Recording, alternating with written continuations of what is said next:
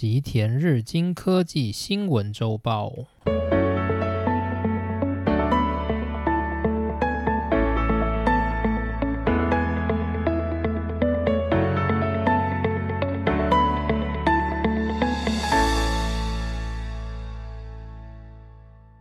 大家好，欢迎来到今天的播报内容。那先稍微点一下今天的时间好了，今天是二零二一年九月七日。那我会想要点一下时间的原因，是因为就是我的节目就是最近采用预录的方式很多。一开始我在录 Podcast 的时候，我通常都是当周录完，就是当周会发送。但是因为近期呢，就是因为我觉得有一些想录的内容，然后我。知道它我有时间可以录它，那我就会先安排录音的动作。因此呢，就是有一些节目可能我录的时间跟实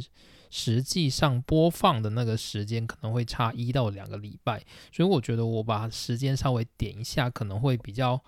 好，去记录说这是我在某一周所讲的事情，这样子。好，那今天跟大家分享两则主要的消息。第一则的话是今年七月二号的新闻。那它因为这个新闻，我认为它是没有时效性的新闻，所以我觉得我如果拿来分享，应该也不太会有问题。那这一则新闻主要的内容是日本半导体重振的关键是后制程。那既然是因为这是日本科技新闻嘛，所以我会比较想要去讲说，就是关于日本在半导体产业的一些动向。那后制程的话，算是半导体产业里面日本还算掌握优势的一个部分，所以我今天会稍微介绍一下这一个部分。然后另外一篇呢，则是我近期看到的，就是我们上礼拜有讲到关于就是 Qxia 跟 Western Digital 这两家 Name Flash 的公司在讨论合并的事宜的这一件事情，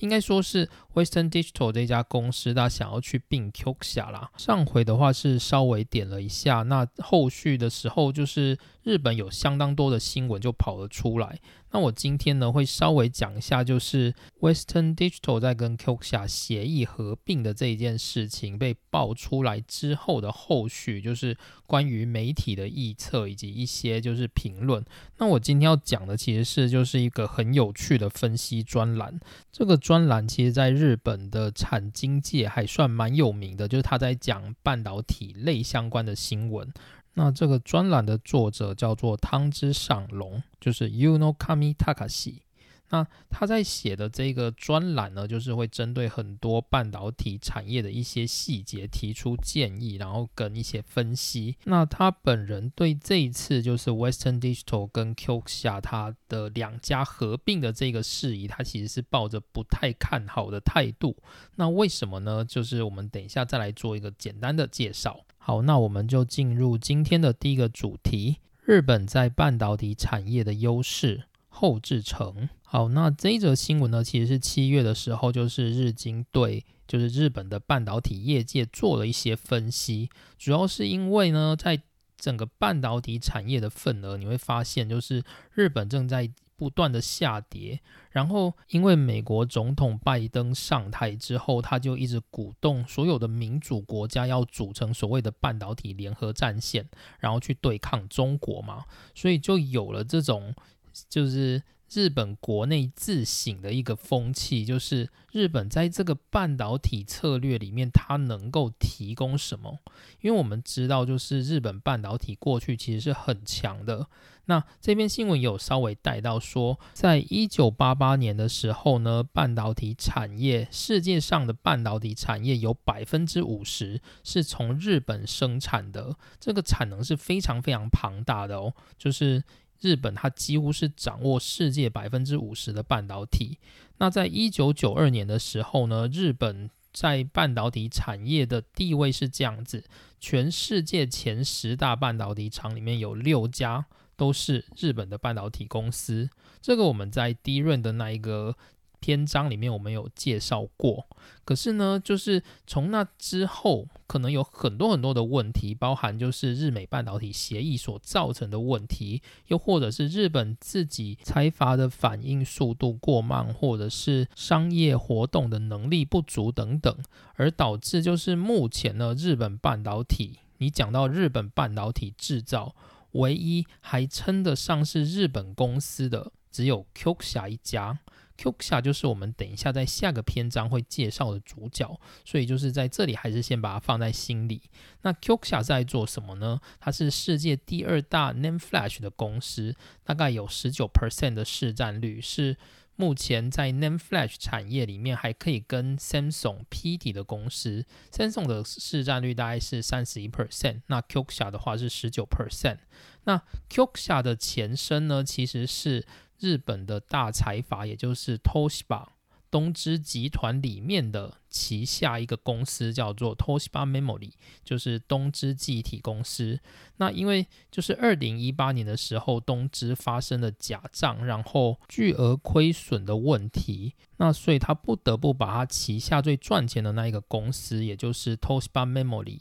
把它给出售。所以 Toshiba Memory 就成了市场上人人想抢的一个金鸡母。那最后呢，因为 Toshiba Memory 它是日本最后一个仅存的半导体希望，也就是日本最先进的半导体制程只剩下 Toshiba Memory 这一家公司还掌握着优势，所以这是日本人不想要割舍的一个宝物。所以呢，最后的结论就是。日本的经济产业省，他不希望外国把它买下来，所以最后就变成了，就是日本的 Toshiba 它掌握了大概最大的股权，然后旗下的大概半数左右的股权，有一部分是由美国的贝恩资本所掌控，一部分是由韩国 Hynix 所掌控，所以就形成了日美韩三国共同持有 Toshiba。Memory 这家公司，那因为就是 Toshiba Memory 它已经独立出就是 Toshiba 这个母集团嘛，所以三国联盟就给它一个新名称，所以它就成为了 Qxia 控股公司，大概是这样子的概念。那所以呢，Qxia 控股公司它所掌握的就是日本最先进的 NAND Flash 制造技术，它是日本至少还能够提出来当做是自己半导体的骄傲的一个公司。尽管说它其实内部已经被韩国跟美国给瓜分了，但。对日本人而言呢，Qxia 它还是日本公司，日本人还是这么想的。所以到目前为止，我们就看到日本啊，它从过去的百分之五十的世界供给率，到现在只有一家公司还在世界上掌有先进地位。那 Qxia 它其实也算是一家蛮大的公司，就是至少在半导体公司的就是。前十名里面，你偶尔还是会看到 QX 进到前十名，然后有时候会被打到十名之外，这样子，大概是在这个十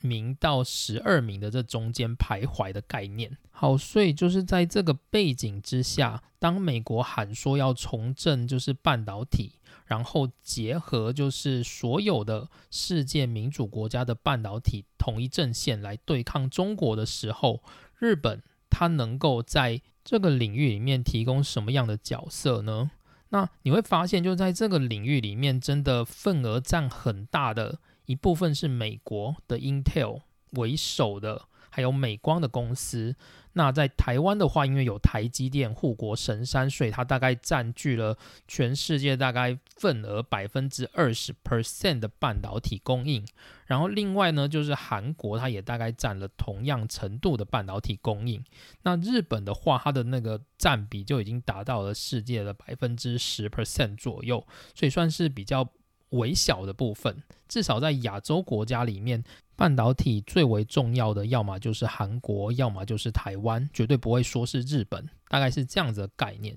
所以在这个环节里面呢，就是日本的媒体也在自省说，就是日本这个国家它在半导体联盟里面，它可以扮演什么样的角色？于是呢，就有了这样子一个分析。那最后呢，他们认为就是日本它能够在世界上提供一个比较优势的角色，就是后制程。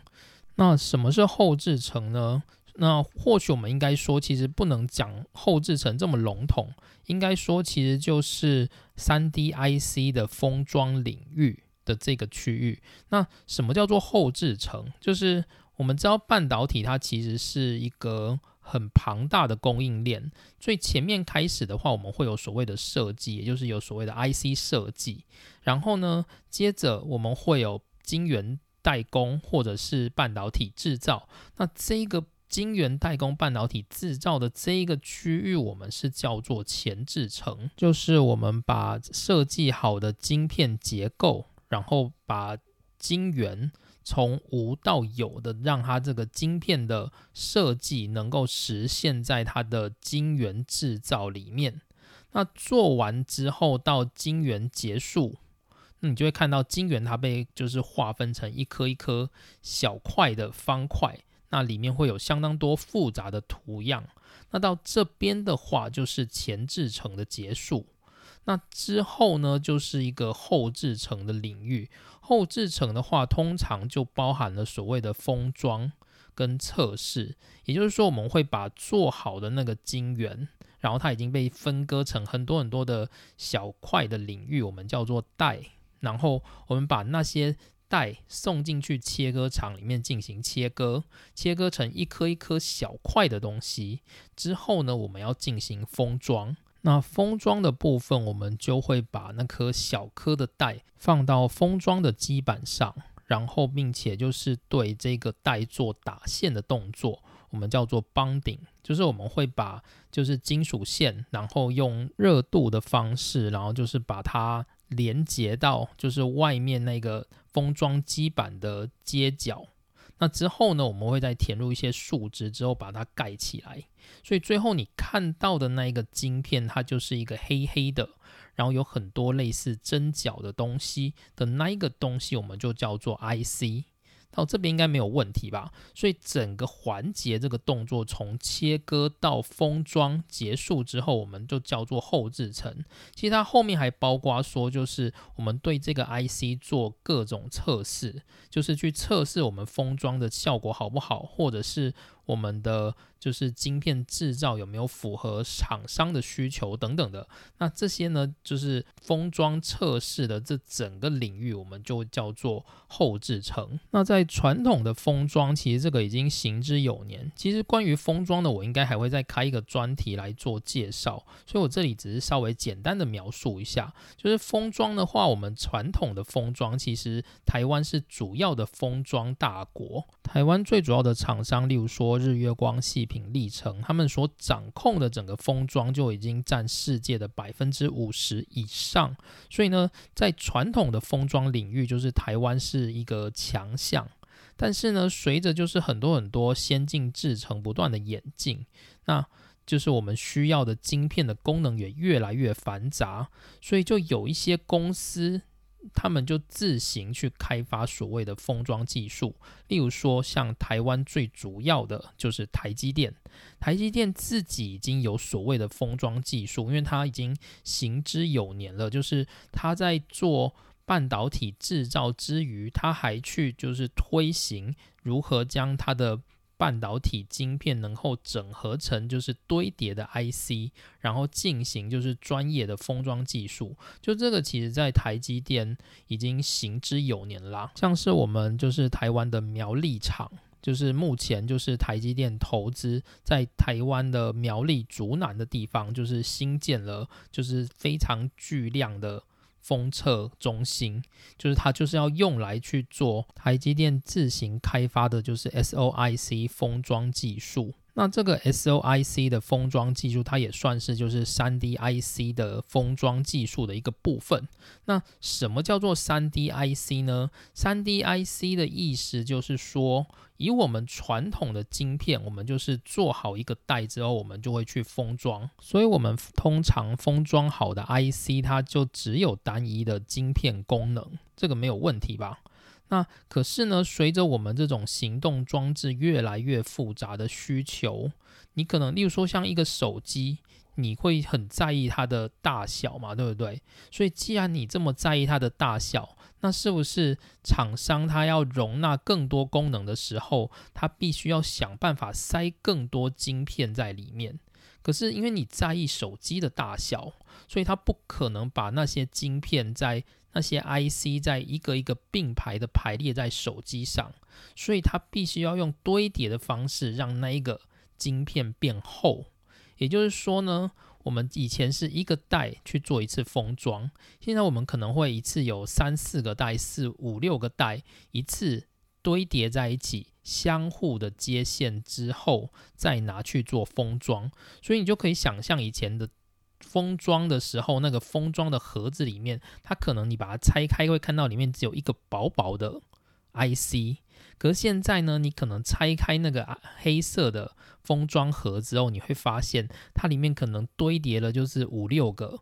就是很厚的 IC。那它其实就是多个袋，然后在里面先相互接线之后再进行封装。那这种封装的方式就是。3D IC，就是让多个晶片功能能够组织在一个封装的盒子里面，那这样子再装到你的手机上，你的手机就可以同时拥有多样的功能嘛。那通常我们会很在意就是手机的尺寸大小，但是我们通常不会太在意手机的厚度，就是只要它没有到超厚。你应该通常都是可以接受的吧，所以你就会看到，就是 iPhone 啊，有些世代它的那个手机看起来比较薄。那可能就是它没有采用就是那么明显的三 D IC 技术，所以说它就不需要让它的手机变那么厚。但是你看，像最近新出来的 iPhone，那它是不是看起来就比较厚一些？那这就表示说它里面其实很多晶片它已经都加厚了。加厚的意思就是它已经让它的封装里面涵盖了很多很多多功能的晶片在同一个封装盒里面。所以这样子的一个封装技术，我们就叫做三 D IC。好，那这里我先打个岔，就是因为我觉得很多人会搞混所谓的三 D IC 跟就是三 D 制成的差异。就是通常我们在讲三 D IC，就是封装，就是三 D IC 就是跟封装有关，就是它就是后制成，它跟一般我们的半导体制成是没有关系的。那例如说像我们现在的电晶体啊，它的主流是站起来的。就是一种我们叫做 FinFET 骑士电晶体的结构。那这样子的结构呢，有些人就会说它是叫做三 D 的电晶体，因为它已经跟原本的平面的电晶体是不同的结构造型了。有些人会这样称呼它，或者是呢，像我们的 Flash。NAND Flash，我们过去的 NAND Flash 是平面的，就是我们所有的记忆体晶包是就是水平的，沿着 X Y 方向平面的排在一起。可是现在呢，我们看到的就是 NAND Flash 其实都是所谓的 VNAND，就是三 D 结构，也就是说所有的记忆体它们是以 Z 方 Z 方向 Z 轴的方向，就是垂直的往上排列。那这样子的结构呢，我们就叫做三 D NAND，就是三 D 的 NAND Flash 结构。那这样的结构呢，它算是三 D 的制成，但是你不能称它叫做三 D IC。所以这里就是很多人会搞混，我觉得这里需要稍微分清楚一下这两个概念。好，那所以呢，就是我们就回到今天的正题了。今天的正题就是要讲关于日本在半导体，就是。后制成的优势，也就是三 D IC 封装的优势。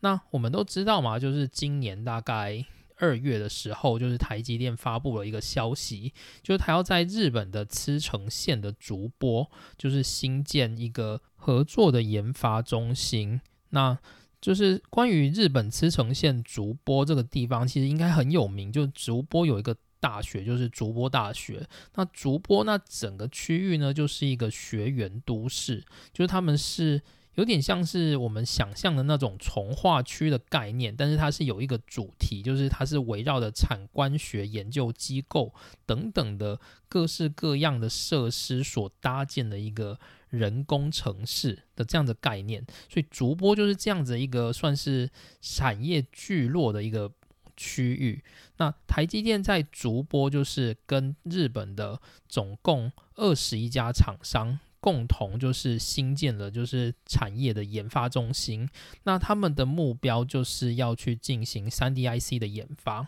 那所参与的那些厂商呢，就全部都是日本未来在后制成非常优秀的。公司们，他们可能会在未来的产业里面就是扮演重要的角色，因为我们知道，就是随着就是制成缩微，我们的半导体是。电晶体的结构是依照摩尔定律在进行缩微，可是你会发现，就是我们缩微到某个地步之后，因为物理极限的关系，其实已经缩微不下去了。所以，如果在同样的面积之下，我们还希望维持更高，就是提升它更高更好的晶片功能的话，我们只有往上走，就是往 Z 轴的方向前进。所以呢，三 D IC 就是。堆叠封装技术就变得越来越重要。那相对的，就是在制程缩微，一般传统的封装领域，它会变得越来越不重要。例如说，像现在的 Intel 啊，就是 Intel 它其实也有在缩微嘛，它的电晶体。可是它近期就是遇到了瓶颈，所以导致它的就是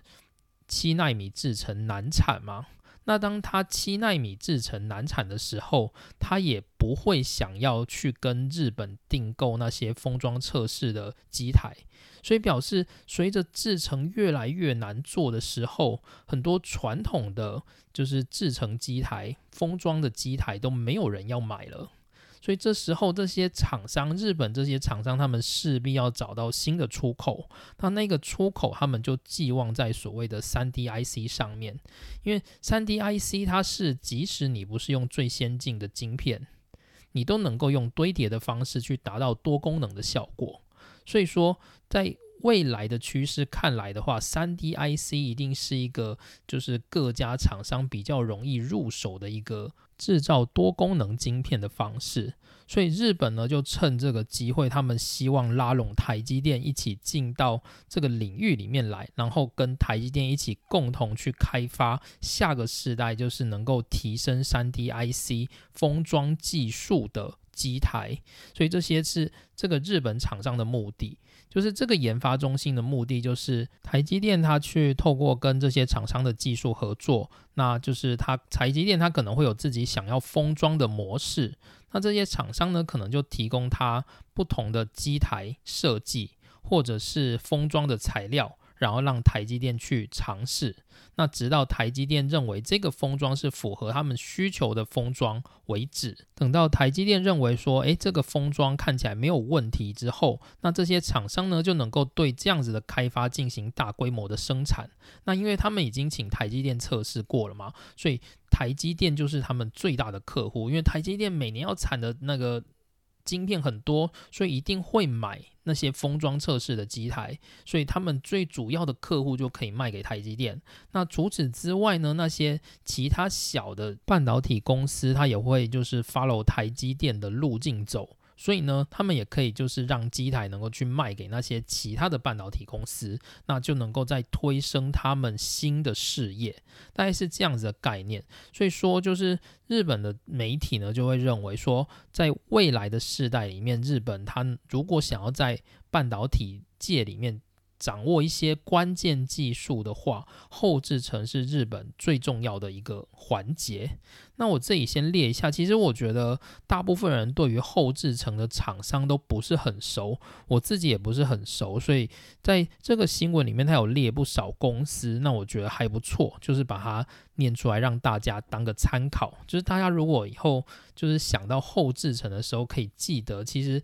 半导体产业它是一个很庞大的供应链，从最前面的 IC 设计到晶圆代工，包含像是气体的提供者。或者是材料的提供者、机台的提供者，甚至到建厂的各种建设公司，以及后端后制成的，就是封装测试的机材的提供者，或者是封装测试服务的提供者，再到后面的销售通路等等，就是这是一个非常非常庞大的供应链。那这其中呢，就是封装测试的这个区块有一些非常不错的。日本公司就是让大家也有个认识这样子。那首先呢，第一个介绍一下 Disco。Disco 这一家公司是也是在这个就是主播开发中心的其中一个投资者。那 Disco 主要的服务领域是在晶圆的切割机，全世界有百分之七十，就是我们把这个晶圆切割成带所需要的那个切割机，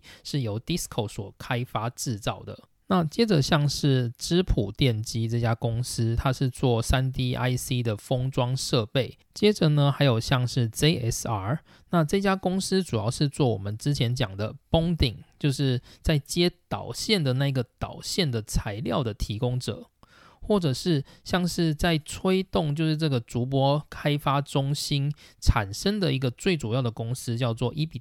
eB 点就是大家如果去查一下，就是主播开发中心，就会发现 EBDN 它在整个连接台积电跟日本的光学机构，就是日本的产业综合研究所的牵线，都发挥了很强大的助力。那 e b 点这家公司，它主要就是在做封装基板的部分。那近期的话，因为就是晶片销售非常非常的好，所以封装基板也是一个非常热门的材料。然后接着呢，还包含像是信越化学工业或者是旭化成这一类的，我想大家应该就比较有听过。那这些呢，主要是在提供封装所需的树脂。就是我们把晶片放进那个黑盒子里面之后，我们要把它密封起来之前，我们要在那些中空的地方都填入封装数值。那那些数值呢，就是由我们的就是信越化学工业或者是旭化成所提供的。然后也包含了像是后续封装后的检测设备，如日立高新技术等等。那这些公司呢，都在这个竹波的三 D IC 的开发中心里面，要跟台积电共同努力去开发下个世代的后制程，大概是这样子的一个概念。那日本有没有办法透过这样的后置程回到往日的荣耀呢？我认为呢，就是它大概就是一个领域。然后它可以让它慢慢的成长，然后你会看到日本在这个行行业里面掌控了很大的一部分。但是呢，你要说它掌控半导体的荣光，我觉得好像有点太沉重了。或者应该说，我们去看半导体产业的时候，其实大部分的人对于它并不会有太多的了解。我们通常在半导体产业做。观察的时候，我们只会看到台积电，可能会看到三星，可能会看到 Intel，但是我们并不会去看到后面的那些厂商。那那些厂商呢？他们可能最终会掌控某些成分的，就是利润、技术，然后不停的成长。可是呢，我们外人来看啊，不一定会看得到，大概是这样子。所以要说恢复日本过去的荣光吗？就是除非。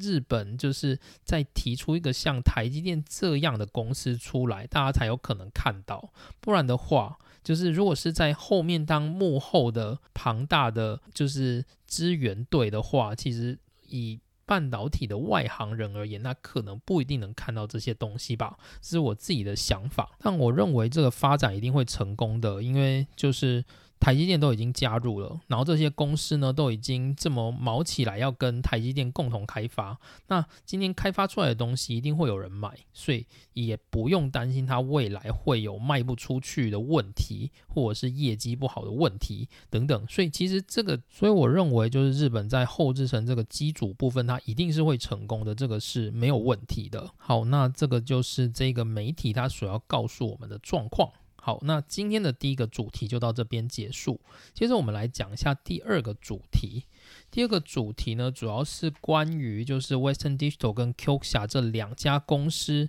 要进行合并讨论的事宜。那在就是八月底的时候，就是有被爆出说，就是 Western Digital 它决定去买 Kioxia。那这里我还是再简单介绍一下这两家公司好了。Kioxia 我们刚刚有介绍嘛，就是它是过去的东芝记忆体，然后因为东芝把它卖掉，然后所以现在变成是日韩美三国的，就是联军共同掌握的一家叫做 Kioxia 控股公司。那它是世界上第二大 NAND Flash 公司，大概占据百分之十九 percent 的市占率。那 Western Digital 呢？这一家公司，它过去其实是硬碟厂商。那它其实，在更早之前还有别的 case 啦，我们就不谈。我们先把它当成是一家硬碟厂商。那在这中间呢，原本还有一家公司，就是叫做 SanDisk。SanDisk 就是我们如果去买记忆卡，很容易看到这个品牌，可能中文会翻成新地。或者是什么圣蝶这一类的名称。那 SanDisk 这家公司呢，它从过去在做就是快闪记忆体这一块就很有经验。然后他从很早，大概在二零零四年开始，就跟东芝集团旗下的 Toshiba Memory 东芝记忆体做合作。所以从二零零四年开始，他们就一直在共同建造制造 NAND Flash 的工厂。那他们投资了大概目前啊，在日本的三重县的四日市这边，总共有七座十二寸厂，就是在做 NAND Flash。然后在日本的岩手县的北上市有两座十二寸工厂在做 NAND Flash，大概是这样子。那他们出资的概念大概是通东芝记忆体占百分之五十一 percent，然后 SanDisk 占百分之四十九 percent。那产出来的这些晶片呢，有一半是给东芝记忆体，有一半是给 SanDisk。大概是这样子，可是呢，大概在二零一七年的时候，就是 SanDisk 它被就是 Western Digital 给买下来了，所以就变成原本是东芝记忆体跟 SanDisk 合作，变成东芝记忆体去跟 Western Digital 合作，因为 SanDisk 已经被 Western Digital 给买下来。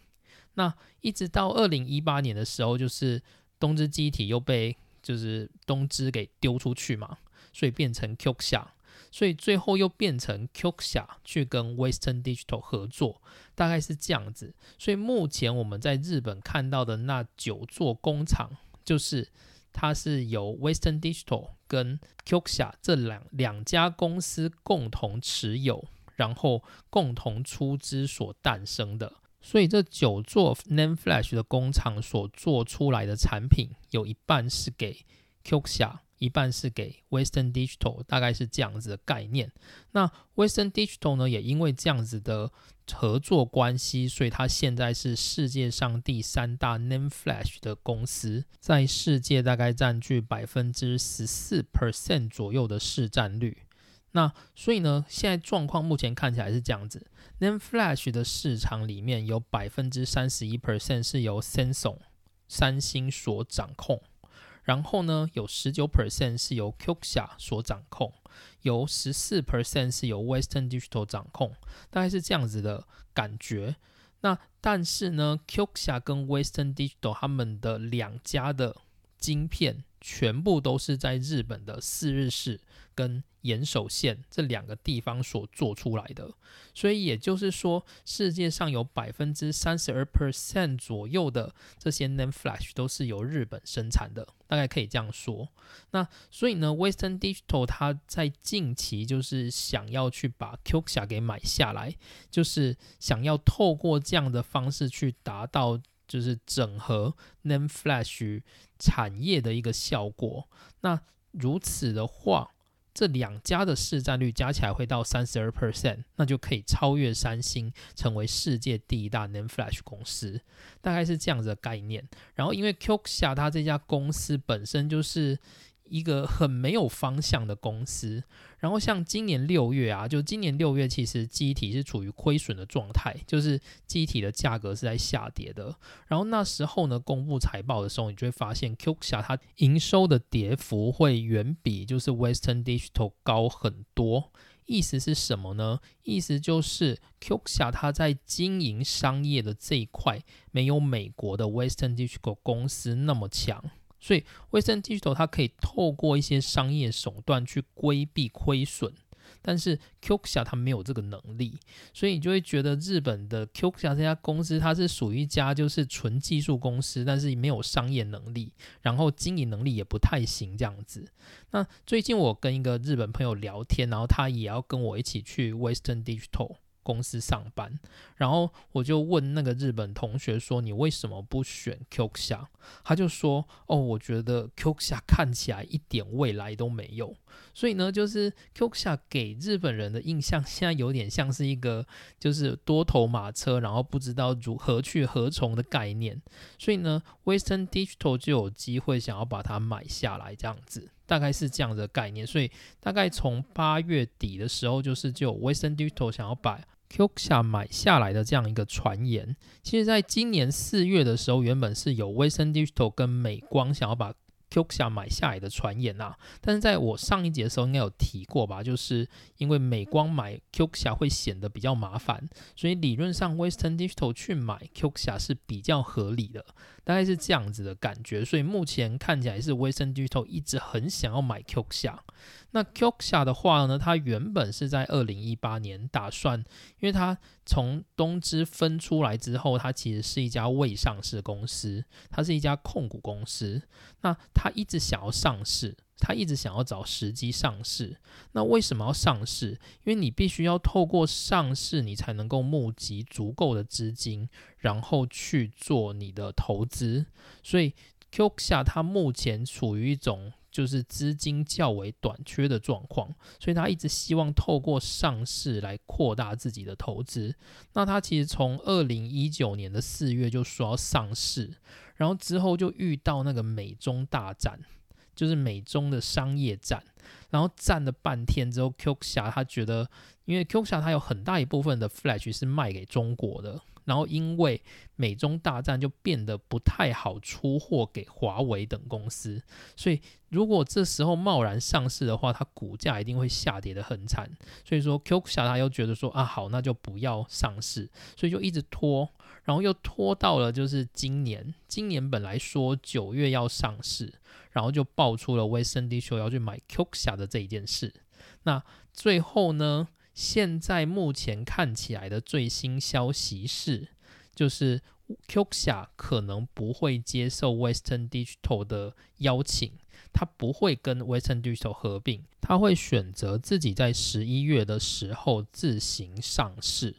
那为什么呢？因为日本十一月要进行众议院选举，那 Qxia 认为大部分众议院选举完之后，股市都会上涨，所以他们就想要利用这一波把 Qxia 的股票的价格给炒高，大概有这样子的概念。所以目前 Qxia 的方针比较倾向是十一月上市，而不是跟 Western Digital 合并。好，那到这边就是算是。是目前新闻的消息啦。那接着我们就来谈一下我刚刚要讲的关于汤之上龙的，就是专栏分析。它的这个分析的标题是叫做 “Western Digital による局社買収はメリットが非常に大きいが実現しないと考えられる根拠”。就是 Western Digital 它要去买 Q 下的这一件事情，看起来是有非常大的商业利益。 可是呢，实践的话，其实是有很多很多的不可能。那这个就是这个专栏的标题。那它里面讲到了，我觉得非常有趣的东西，就是关于就是 Western Digital 跟 Qxia 他们高层之间的斗争。那这一篇的新闻，它主要的分析有所谓的内因跟外因，就是为什么。Q 侠它不可能被 Western Digital 给买下来，有几个主要的原因。首先是我先讲外因好了，因为外因比较容易理解。外因就是 Western Digital 它想要买 Q 侠的这一件事情，它会参与到的国家会非常的多。那首先第一个关于日本的态度。就有别的新闻有提到，就是日本经产省，就是经济产业省的态度，就是日本的经济产业省认为这个收购会造成日本半导体业的精神上有很大的受挫，因为 Qxia 它就是日本目前唯一的一个。半导体之光，你今天美国想要把它买走，实在是太痛苦了，太心痛了。就是这日本人的面子会挂不住，这是金产人主要的态度。所以，如果今天 Western Digital 想要收购的话，他必须要说服美日本政府。但我觉得日本政府可能算好说服的，因为日本它是美国的小弟。那这个收购案其实美国一定会很想要，因为拜登他就希望恢复美国半导体的荣光嘛，所以这个 Western Digital 买下 Quxia 的这一件大事，美国政府一定会支持。所以如果美国政府去对日本施压的话，是有办法的。但是呢，以日本自己的角度来看，会觉得这很痛苦，所以日本会倾向说，如果你今天要就是收购我们的 Quxia，你还是要保留我们的日本经营层。这个大概算是。日本金产省的态度，所以这个买收案不是只有就是 Q 侠说好，Western Digital 说好就可以了，也包含就是美国政府说好，然后日本政府要愿意接受这个面子挂不住的问题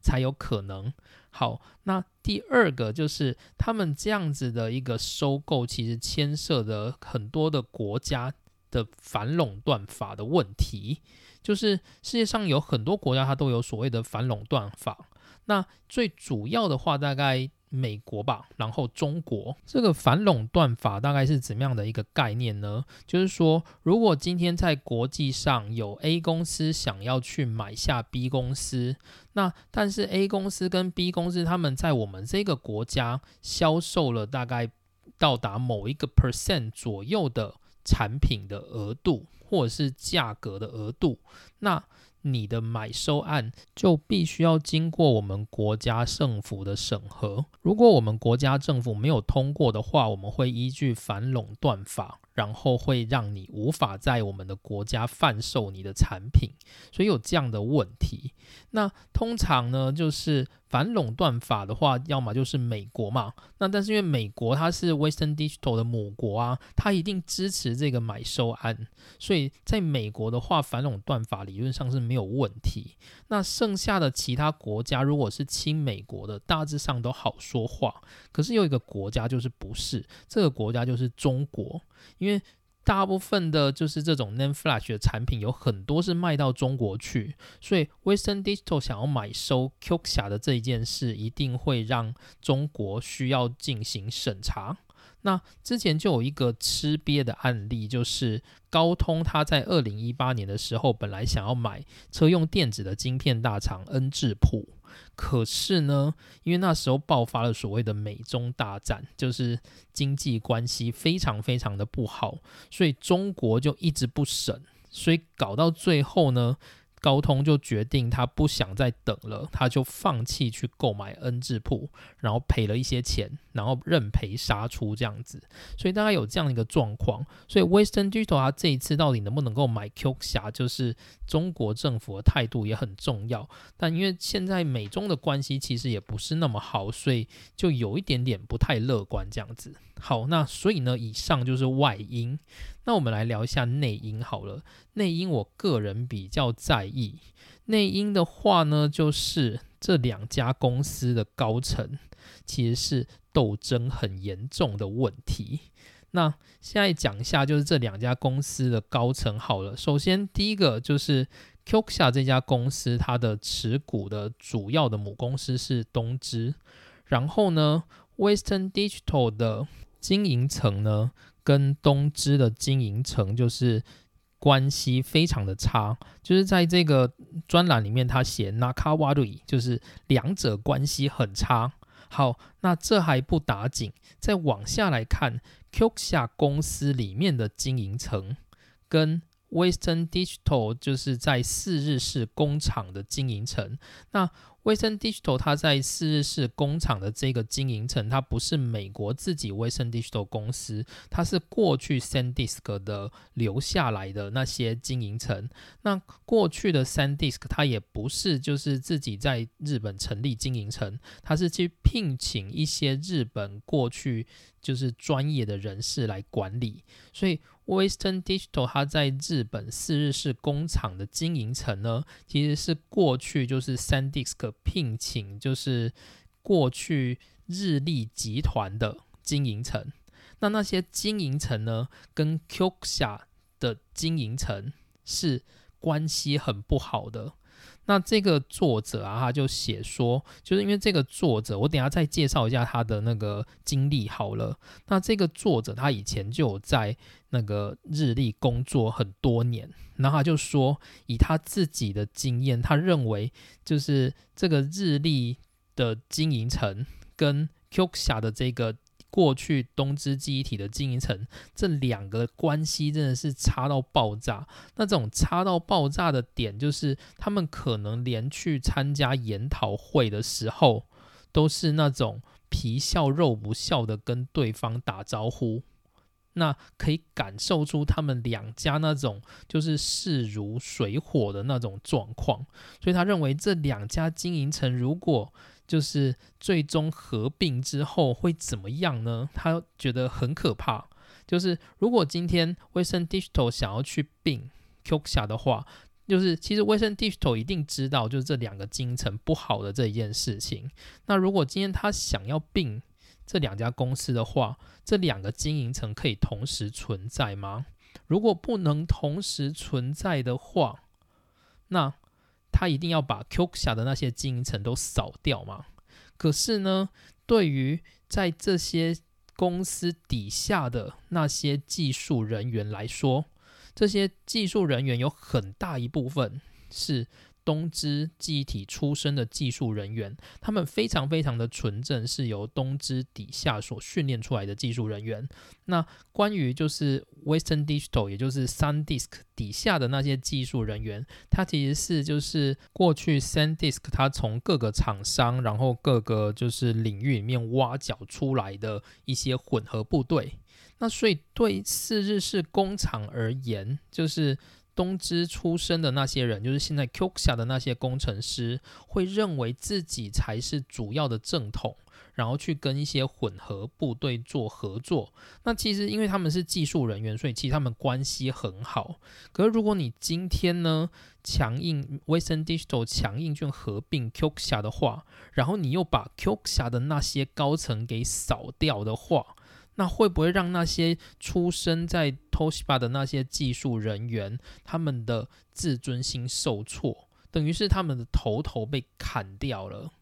那他们原本在次日式工厂是抱着他们是正统的地位的这样子的心情，可能会因此受到影响。那接着就会影响到整个次日式工厂营运的士气，所以这是一个他认为很可怕的内因。所以大概是这样子一个概念，所以这一篇专栏的作者就认为，就是 Western Digital 它基于就是外因跟内因这些困难重重的部分，他想要去买 QXa，其实是一件非常不容易的事，就算买了也会有很多的问题，这是他想要讲的部分。